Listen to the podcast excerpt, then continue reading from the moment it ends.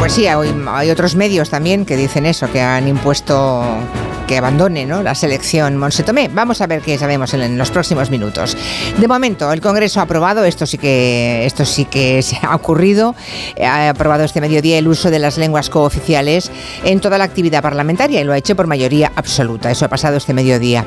El voto a favor ha acogido a casi todo el arco parlamentario, 180 diputados, entre los que hay partidos conservadores como el Partido Nacionalista Vasco o Coalición Canaria, nacionalistas de todo signo, e incluso una diputada gallega del PP que ha reeditado la equivocación del famoso diputado casero. Bueno, igual acertó al equivocarse como casero, o no. De eso vamos a hablar en el tiempo de gabinete. Porque hay una España monolingüe y hay una España bilingüe.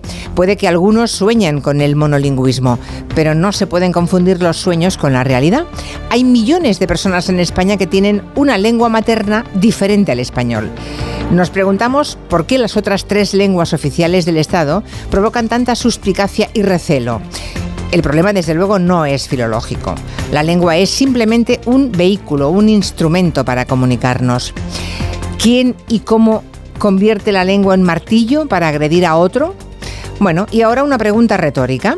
¿Se podría hablar en gallego, euskera o catalán en el Congreso si los socialistas no necesitasen los votos de los independentistas? Obviamente no. Eso es así. De la misma forma que se suprimieron en el año 96 los gobernadores civiles en toda España y la Guardia de Tráfico en Cataluña cuando Aznar necesitó a Pujol.